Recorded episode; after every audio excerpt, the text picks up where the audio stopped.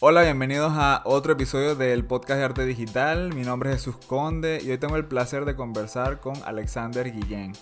Alexander es un gran artista eh, digital que recientemente participó en un proyecto de Assassin's Creed Valhalla y por supuesto trabaja con estudios como Ubisoft, Epic Games, Green y Filmax. Bienvenido Alexander.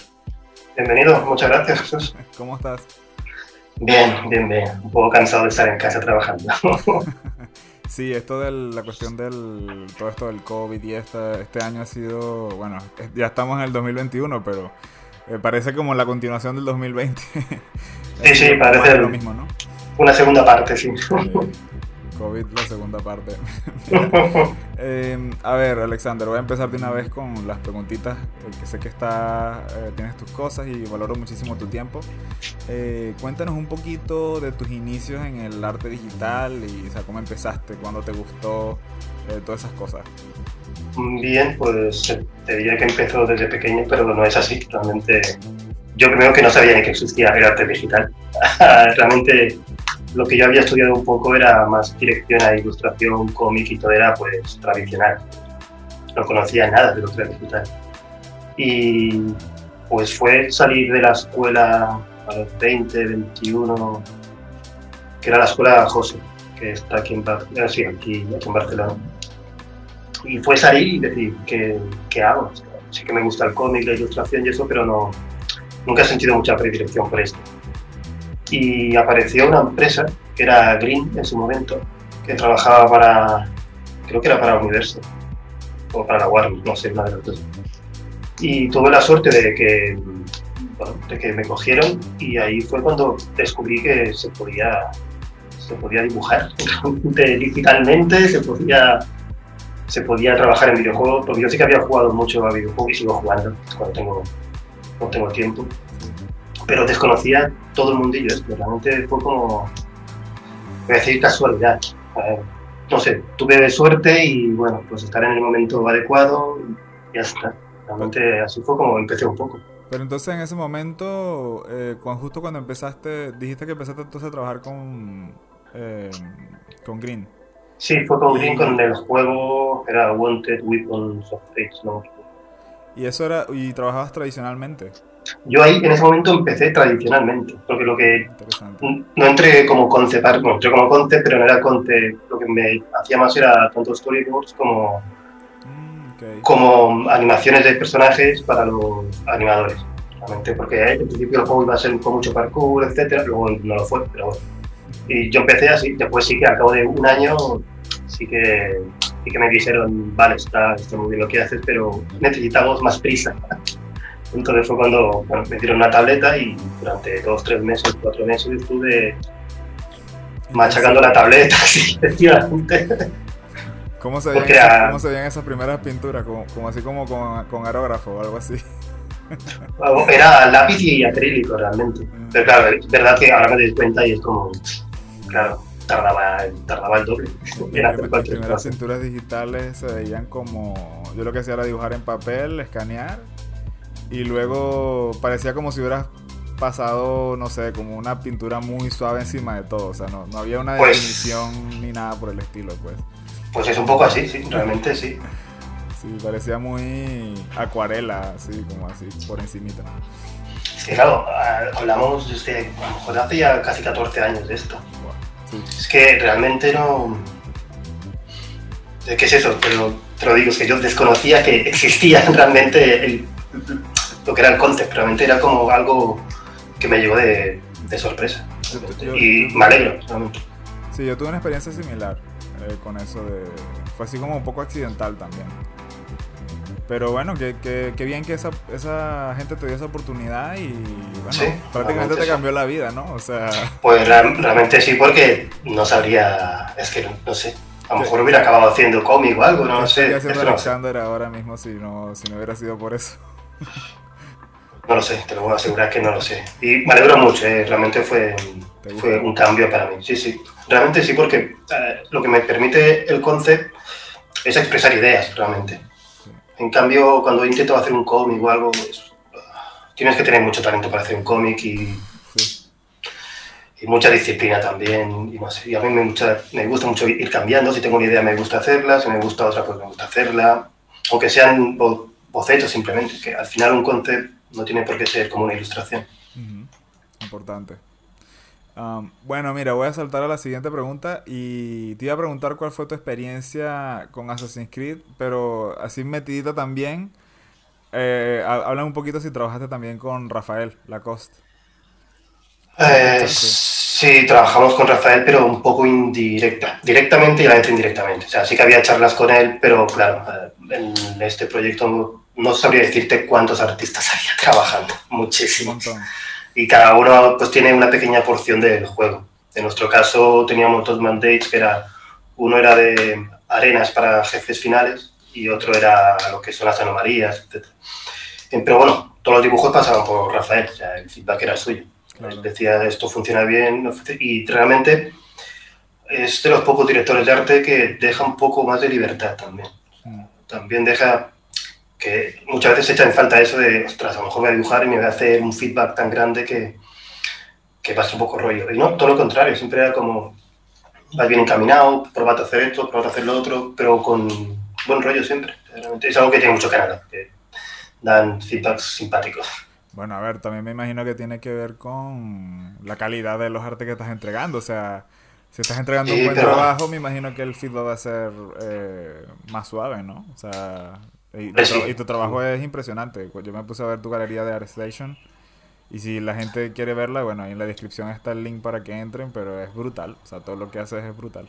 Ah, muchas gracias, pero bueno, yo creo que y, no es por hacer peloteo. Yo tengo aquí la tuya también delante y también es súper buena.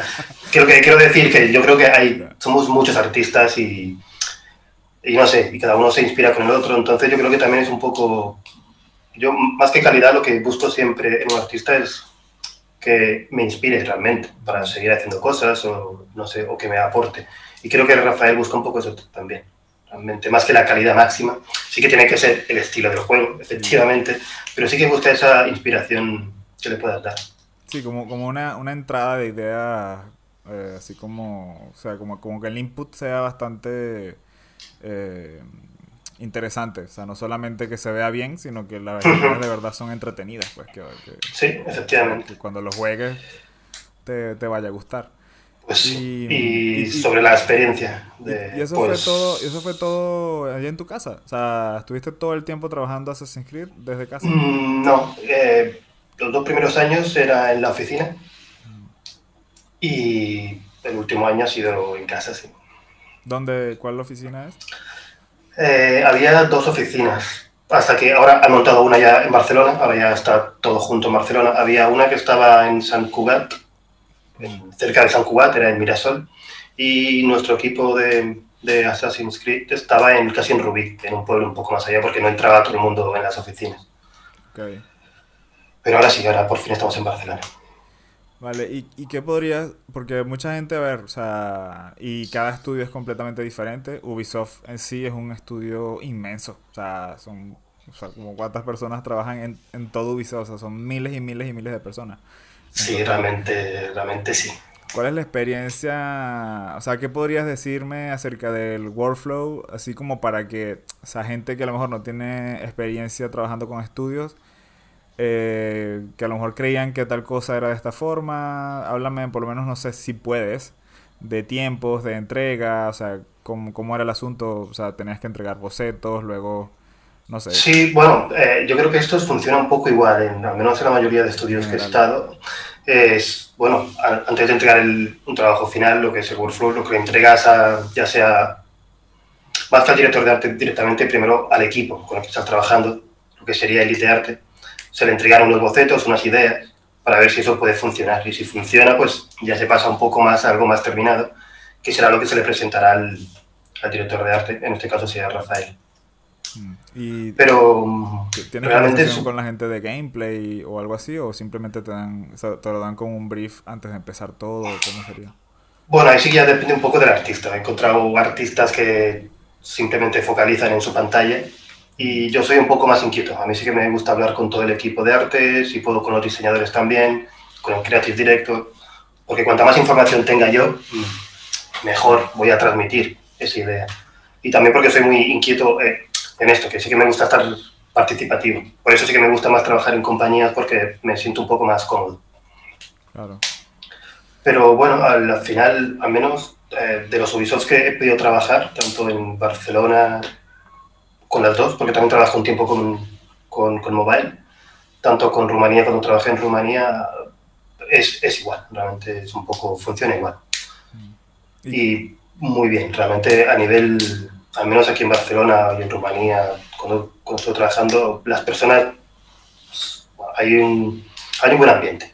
Y yo estoy muy contento con el equipo que me ha tocado trabajar en Assassin's Creed. Realmente se nota cuando trabajas común. Qué bueno. Qué bueno. A ver, yo, porque he trabajado con, con este estudio de Wildcard, que son los que hacen ARC, los últimos cuatro años creo, y todo ha sido online. Pero las, par de veces que he ido para allá, eh, es, bastante pequeño el, espacio de trabajo, porque obviamente es un estudio, prácticamente empezaron como un estudio indie, o sea, eso fue, han, crecido ah, poco a poco. Y sí, sí, se, sí se respira también ese ambiente como ¿sabes? Como que vámonos todos ahora a almorzar y cosas así. Bueno, dependiendo de la experiencia de cada quien, ¿no? Habrá gente que prefiera irse a su casa porque eh, están casados, qué sé yo, o cosas así. Pero bueno, es que eso es, parece una tontería, pero es muy importante que el ambiente de trabajo sea cómodo y tú estés a gusto realmente. Porque aparte de que te vas a trabajar mucho mejor, después cuando, cuando salgas, porque realmente si contamos las horas que estás en una empresa, son muchas horas si entras contento y sales contento, pues no sé. Y, te ayudan, te dan ideas. claro, efectivamente. Que no se te ocurren, que cuando estás solo, solo aquí encerrado en, en, tu mini oficina, es la habitación de la casa. Es como Esa es otra, claro. Porque, a ver, somos artistas, pero no somos. O sea, que cada día no, tenemos mil ideas. Hay días que estás un poco más chafado, que tiene menos ideas y la gente alrededor te puede aportar, aunque solo sea con un comentario, te puede aportar.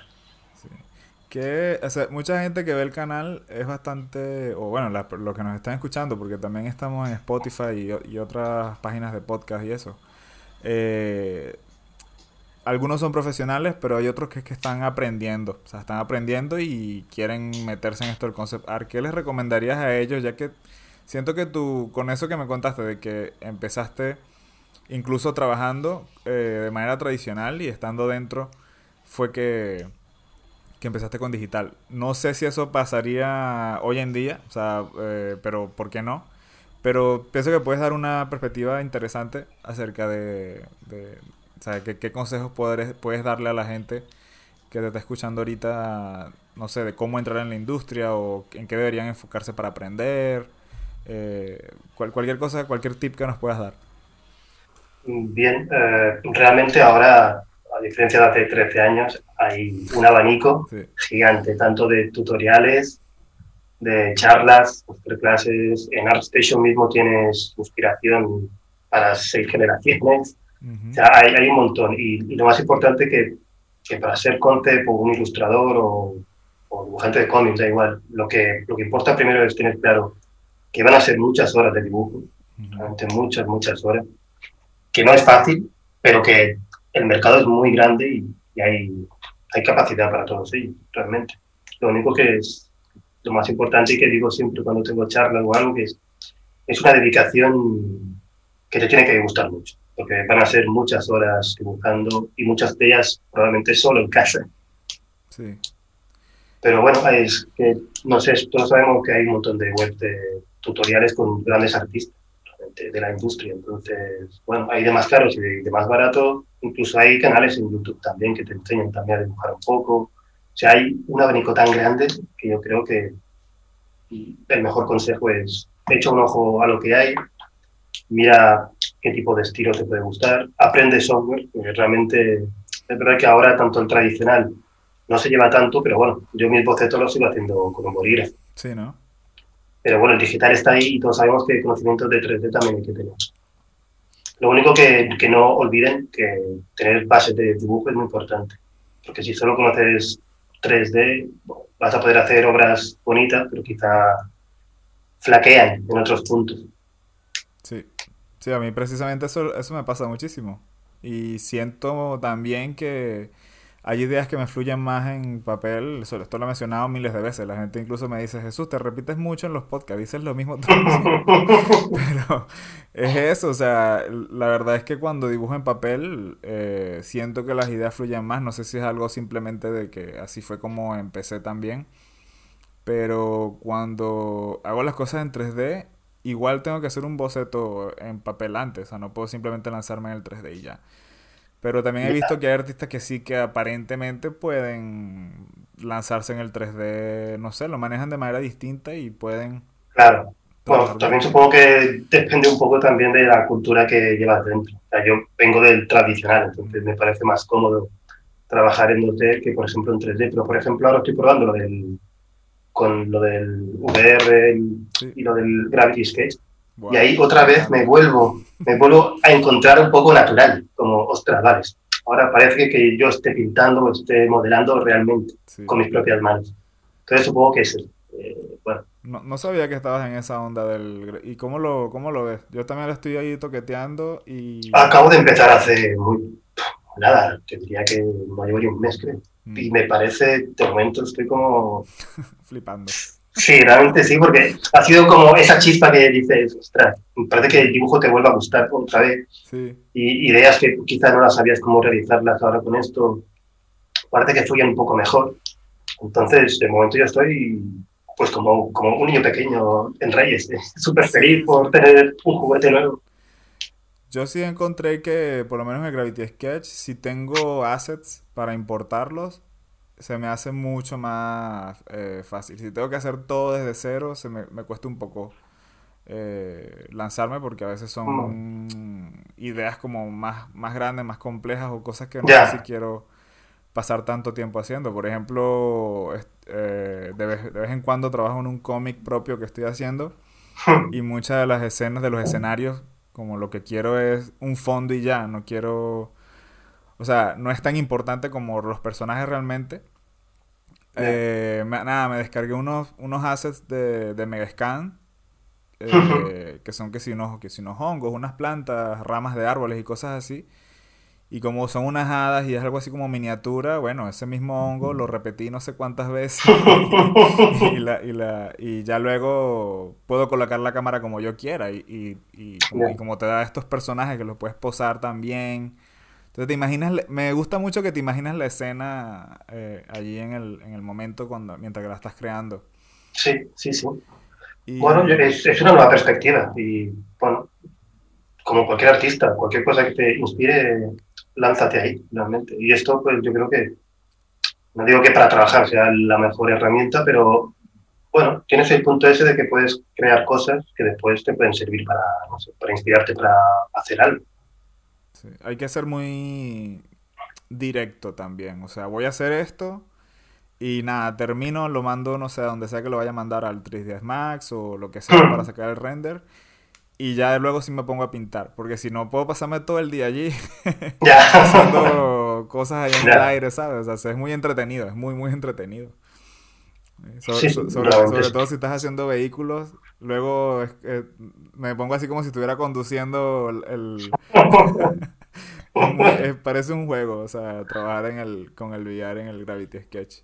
Sí, sí, y bueno, eh, yo creo que creo que sacaron ayer o antes de ayer un nuevo update y pintaba bastante bien. Entonces, yo creo que le, le, están dando un buen, un buen punch, así que yo creo que puede ser una buena herramienta. Yo, yo vi un video del update, pero no lo he probado y tengo un poquito de miedo de que se ponga muy complejo, ¿sabes? Porque una de las cosas que me gustaba era que precisamente tú lo estás usando hace un mes, me dices, pero yo lo, yo lo estaba usando desde el año pasado, como a inicio del año pasado, creo. Sí. Y eh, tenía mucho menos herramientas. Entonces era como, o sea, esa limitación me parece que hacía más bien las cosas más fáciles, porque no tenías, no, tenías, no te distraías tanto con tantos botones y cosas y tal. Ya, ya sé lo que, que se vuelva Que se vuelva como ZBrush, que... Ya, ya, ya, ya, yo también tengo un poco de, un poco de miedo. Era como, como el Blender, que yo siempre había odiado Blender por cómo estaba construido todo, porque era como muy complejo. Y de repente, alguien entró y dijo, hay que cambiar. Mm. Y a partir de la, de la update 2.8 ha sido como, ostras, qué sencillo es ahora todo. Pues con el, con el sí ha cambiado mucho realmente. Yo siempre era de mallas o más, depende de la empresa. Pero es verdad que lo que dices es que si se vuelve muy complejo puede ser un problema también, claro. Creo que debía haber entrado en ese momento. Creo que debía haber instalado Blender en ese momento que estaba todo, que todo iba mal, porque cuando lo vi no me dieron ganas de usarlo, pero, pero para nada. O sea, me, no, yo, tampoco, ¿eh? Me abrumó muchísimo cuando lo vi. Pues bueno, ahora más sentido, realmente. Mm alguien decidió que tenía que cambiar. Pues, porque es verdad que era muy, marciano. hacer cualquier cosa era como, aparte que tengas que tener conocimientos de programación nivel, nivel mago, pero ahora ya ahora está bien. Mira, eh, que si la gente quiere, o sea, me comentaste fuera del, del, podcast que dabas clases y cursos y cosas así. Si alguien quiere encontrarte y eso, ¿dónde, cómo lo hace? Eh, cursos Em, online están los de doméstica, que ahí es de creación de personajes. Y bueno, en, mi biografía ya está todo un poco. Y si son presenciales, serían en Barcelona, en la Escuela de Cine de Barcelona, que se llama ECIP. Ahí sí que hago máster de Concept de Environment. Y después una escuela que está, pues creo que es en Murcia.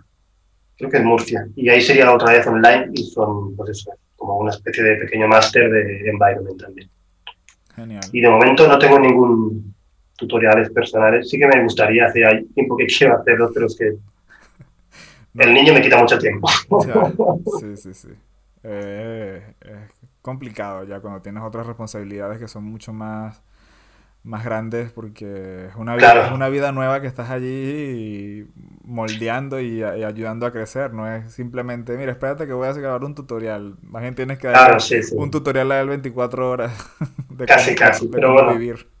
También cuando, cuando sí que es verdad que tienes que hacer un, un curso y eso, hay que, hay que pensar que la gente va a pagar. Tienes que ofrecerle lo mejor que tengas.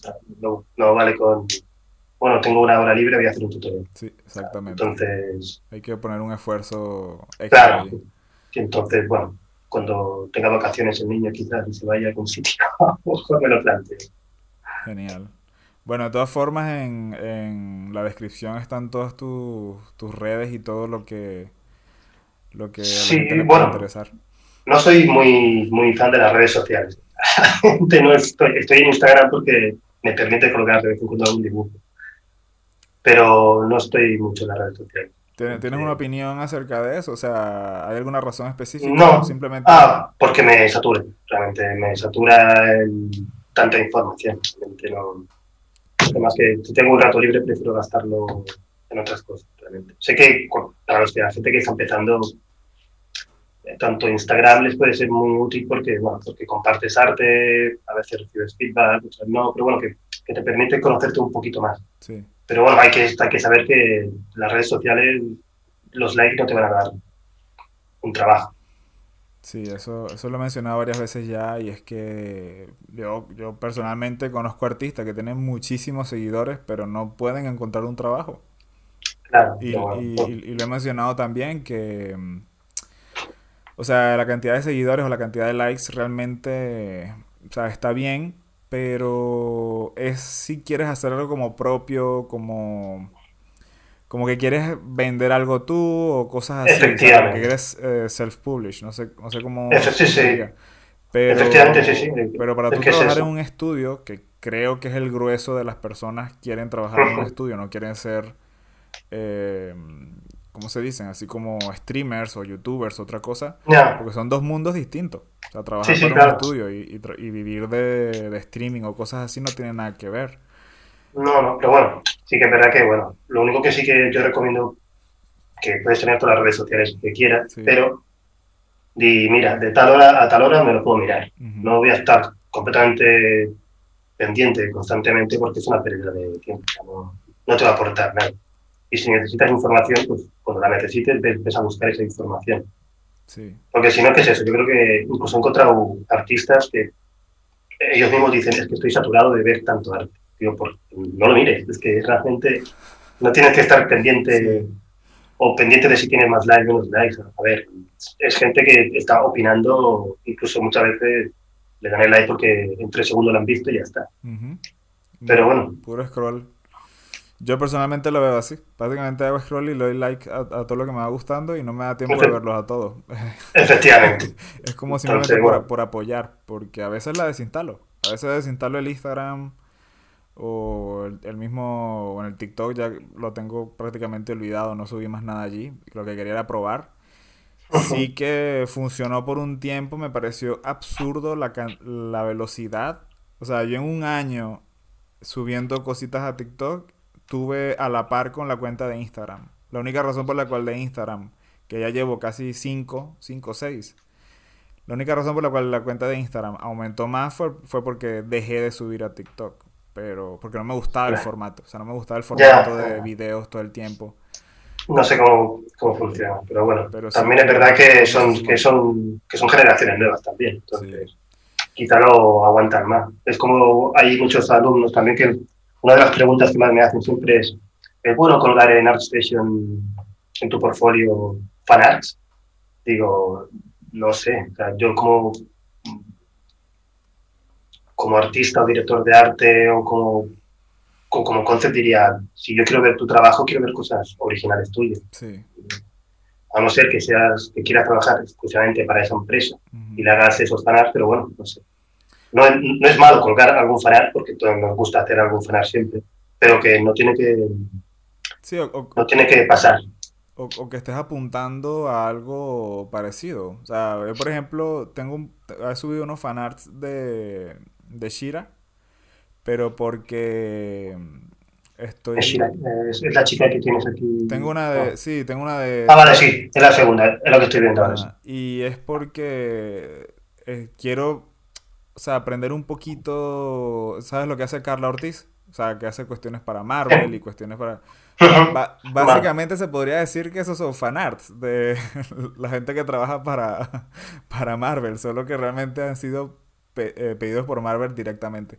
Pero esa cuestión de tomar un rostro de alguien y, y transformarlo en ese personaje Ahora, ya lo que es dibujar exactamente el mismo personaje, o sea, que no tenga algo que fue creado por ti, como ese input tuyo de, mira, esta es mi versión de tal.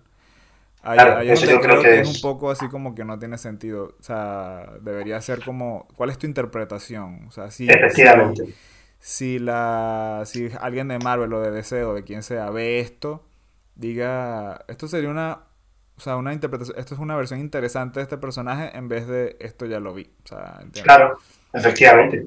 Eh, bueno, que al final cuando contratas a alguien lo que quieres, si te copia exactamente lo mismo, pues dirás, mm, no hace falta que contrate a nadie. O sea, si ya, aunque sea, pongamos el ejemplo de Superman, y tú lo haces, no sé, una mezcla de un robot con algo y dices, ostras, pues ahí hay más ideas o hay originalidad al menos. Sí. Pero bueno, sí, sí. Pero son, son preguntas que sobre todo muchos estudiantes siempre tienen dudas de qué poner en el portfolio, qué no poner, o bueno, o cómo presentar el currículum. yo creo que esas sí que son preguntas más importantes que deberían saber todas. dime, dime entonces cómo, cómo hace, cómo hace, cuál sería una buena manera de, de presentar su, el portafolio para, para, o sea, para alguien sí que, que está empezando y tal. O sea, tú... sí, sé lo que quieres decir. Muchas veces me han dicho que trabajo nuevo que subas, borres uno anterior que del que cual no estés tan orgulloso o, el peorcito que tengas. ¿Qué opinas de eso? Es que hay, hay mil formas. Lo, lo único que siempre hay que pensar que el currículum, yo siempre intento que cuando, cuando explico tanto el portfolio como el currículum estén juntos siempre. Mm. O sea, que, que, tú pongas siempre el portfolio en un PDF y después abajo del todo, en una hoja máximo y lo más reducido posible, pues todo tu currículum con tus redes sociales, con tu portfolio extra, etcétera. Pero siempre, siempre está... Un resumen de cómo se... Uy, ya ha sonado aquí. Es el Google de Alexa. No, no, creo que es Google.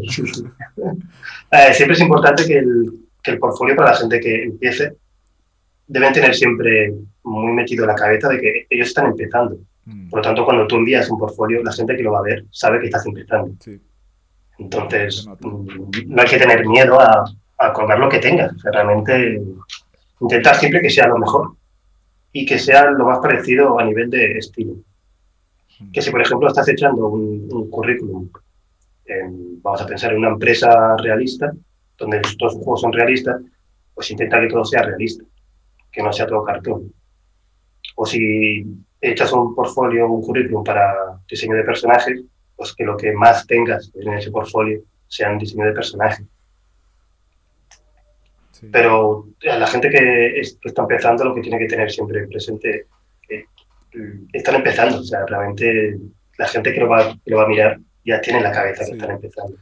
A mí lo que quiero hacer, yo siempre he pensado que soy un concept eh, generalista, o sea, trato de hacer de todo un poco, o sea, no, me gusta ser tan específico en unas áreas. En algún momento pensé que quería hacer solo environments y porque en el trabajo hice mucho de eso, muchísimo, o sea, yo no sé cuántas imágenes tengo de environment para colgar en el Instagram y, estoy así como que cuántas, cuántos paisajes voy a subir.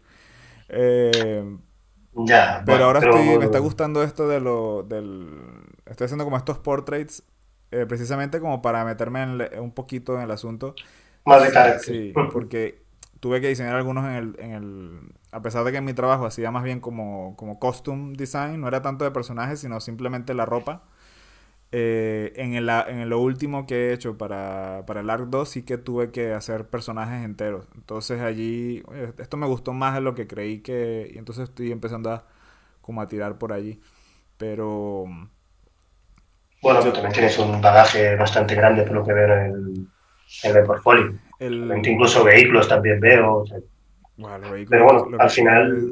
Se, hace complicado también porque hay un poquito de, ingeniería ahí que, que, hay que saber que yo no tengo ni idea, entonces... ya, ya, ya. Yo, yo, también he hecho muchos vehículos. Cuando estuve en Rumanía hice durante dos o tres meses muchos vehículos. Nunca los he colgado porque nunca más quiero dibujar. porque no los entiendo realmente. Era como... Sí, sí, sí. Pero bueno, que sí, que hay que tener siempre presente que el portfolio, cuando empiezas, tiene que tener de todo. Es, es inevitable. Y, yo personalmente eh, soy de los que opina que, que por lo menos cuando estás empezando, busques un trabajo donde sea. Porque, a ver, hay gente que, hay gente que está empezando y dicen, quiero trabajar en Blizzard. Y yo, a ver, o sea, para trabajar en Blizzard, no digo que sea imposible, pero ¿sabes cuánta gente aplica en Blizzard en un día? Ni siquiera, ni siquiera en un mes. O sea, son miles de personas, son miles, miles de personas que quieren trabajar ahí. Eso hay que tenerlo presente, claro, hay, hay que apuntar a lo que, a lo que tienes en tu portfolio también. Incluso mucha gente de los alumnos me dicen, ostras, yo quiero trabajar solo para AAA. Digo, a ver, tienes, estás aquí en Barcelona, tienes 40 empresas de mobile, que no significa que hagan juegos de burbujitas. Ahí incluso Ubisoft la parte de mobile tiene juegos que son bonitos realmente de 3D. Entonces, no, no apuntéis tan alto, intentad apuntar a lo que podáis y una vez dentro os va a resultar más, más sencillo ir escalando que no apuntar directamente, como dices, a Blizzard, Riot, como dices, a ver. Sí, porque vas conociendo gente, vas haciendo contactos, que el, amigo de tal, la mayoría de los trabajos son porque alguien recomendó a alguien o, o algo así. O sea, bueno, no la mayoría, pero eh, es mucho más fácil entrar cuando alguien te conoce, porque eso es lo que, o sea, a mí siempre me han preguntado, cuando estoy trabajando en un sitio, mira, ¿conoces un concept artist y tal? Y yo, bueno, sí, tengo, conozco a estas tantas personas y tal, porque ya está filtrado, o sea, tú sabes quién trabaja bien, quién no, o sea, quién puede dar la talla, quién puede dar la talla, o, a lo mejor eh, cuál estilo eh, funciona o no funciona, o quién lo necesita porque puedes conocer dos artistas que a lo mejor son muy buenos, pero ¿cuál necesita el trabajo? Este ya tiene, este no tiene, vamos a dárselo al que no lo tiene, ¿entiendes? Cosas así. Entonces, es, mucho de eso.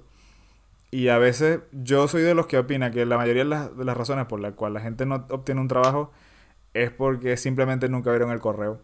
la, persona que revisa los correos de, de, las aplicaciones a lo mejor ni siquiera lo vio, el mail. Claro, esa, esa es otra también, que también es una de las preguntas más frecuentes de, miran los portfolios, miran todos. Y la, la persona de recursos humanos, eh, mm, la cantidad de currículums que le pueden llegar pueden ser inmensas. Sí, sí, sí. Entonces, creo que sí que pueden revisarlos todos, pero no están más de 3, 4 segundos en cada uno. Por eso hay que, hay que tener cuidado cuando hables el... Cada vez que hablo, me reacciona el, el, teléfono y me dice, ¿quieres algo? Sí, sí, ya vi que eso fue lo que encontró. Eh, entonces, aparte de que el portfolio tiene que ser lo más limpio mm. Posible y lo más interesante posible visualmente, porque es eso, la, la persona de recursos humanos no va a estar 10 minutos mirando cada portfolio, va a hacer un scroll rápido y si le interesa, pues, bueno, clicará pues que ver más o te llamará, etc. Entonces, em, es que sí. es, es, que es eso, que es importante ese punto ese. Bueno, eh, Alexander, normalmente esta es más o menos la cantidad de tiempo que suelo hablar con, con las personas que entrevisto. No sé si tienes algo más que decir o que recomendar o, o, ya tienes que volver a tus actividades. Eh, de... No, hoy, hoy, hoy tengo la mañana libre. Ah, perfecto. Bueno. Eh, bueno, es algo importante que hay que decir siempre a los artistas futuros o a las nuevas generaciones que si quieren hay opciones, simplemente que se pongan a dibujar, que miren tutoriales, vídeos y más ahora que tienen redes sociales que puedes hablar con cualquier artista. Antes era imposible si queríamos hablar con, no sé, con Craig Mullins o algo, pero ahora puedes abrir Instagram o Facebook o cualquier red social y si te a alguien, preguntarle. Es, interesante porque, a ver, ni siquiera, yo no lo he hecho por, a, veces lo he hecho simplemente por, por, por ser fan. Yo, yo, he contactado a artistas que trabajaron en, en episodio 2 de Star Wars porque cuando estaba, o sea, cuando, estaba más joven, ese fue mi primer eh, DVD en el cual vi que era concept art, o sea, Ryan Church, eh, todos estos artistas que son eh, ya a nivel son a nivel dios de concept artist.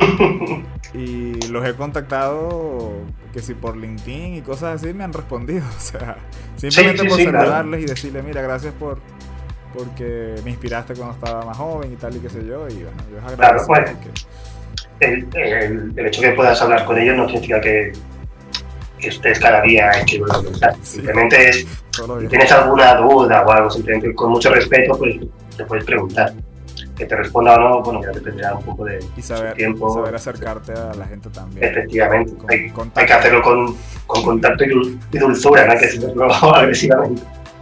Pero sí, sí, eh, yo creo que el, el, mejor consejo que puedo dar a, a, las nuevas generaciones es eso, que la, la apuesta está ahí.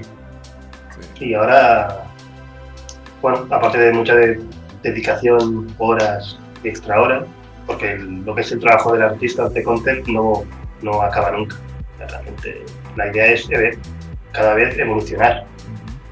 O sea, no es llegar a decir ya soy perfecto. Entonces, bueno, simplemente que tienen todo un abanico ahí.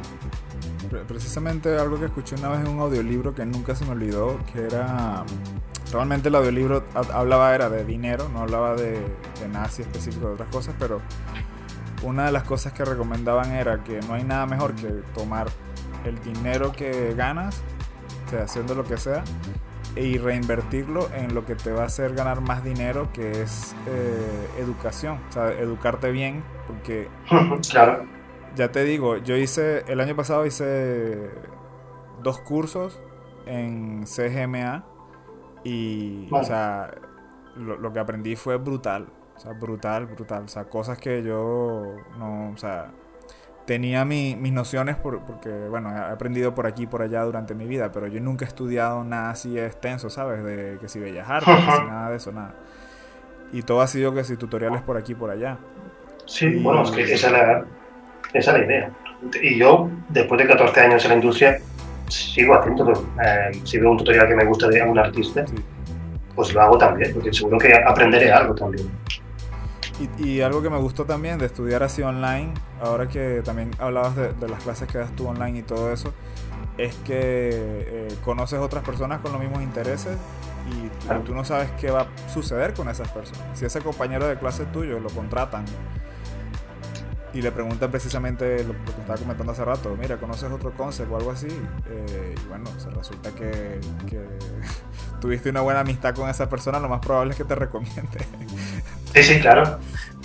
aunque seamos muchos artistas, el mundo del concept o de la industria es como un pañuelo. chiquito, sí, como pequeño. Es, todos nos conocemos o alguien conoce a alguien y por eso siempre hay que ser muy respetuoso también con todo el mundo, porque si entras en una empresa y te llevas mal, o tienes un, un mal carácter, eso va a, va a influir probablemente en, Te va manchando en- poco a poco. efectivamente. Bueno, eh, Alexander, muchísimas gracias por estos minutos y, nada, ya la gente sabe cómo seguirte en Instagram, cómo ver tu ArtStation y todos los links que sean de interés están ahí en la descripción para que, para que se pongan en contacto contigo entonces.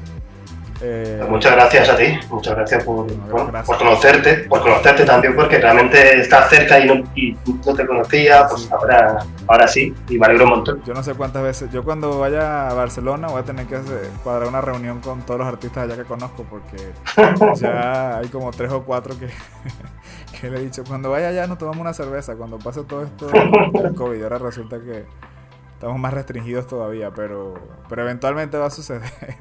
Bueno, si no, si no siempre queda la cerveza virtual, también está ahí.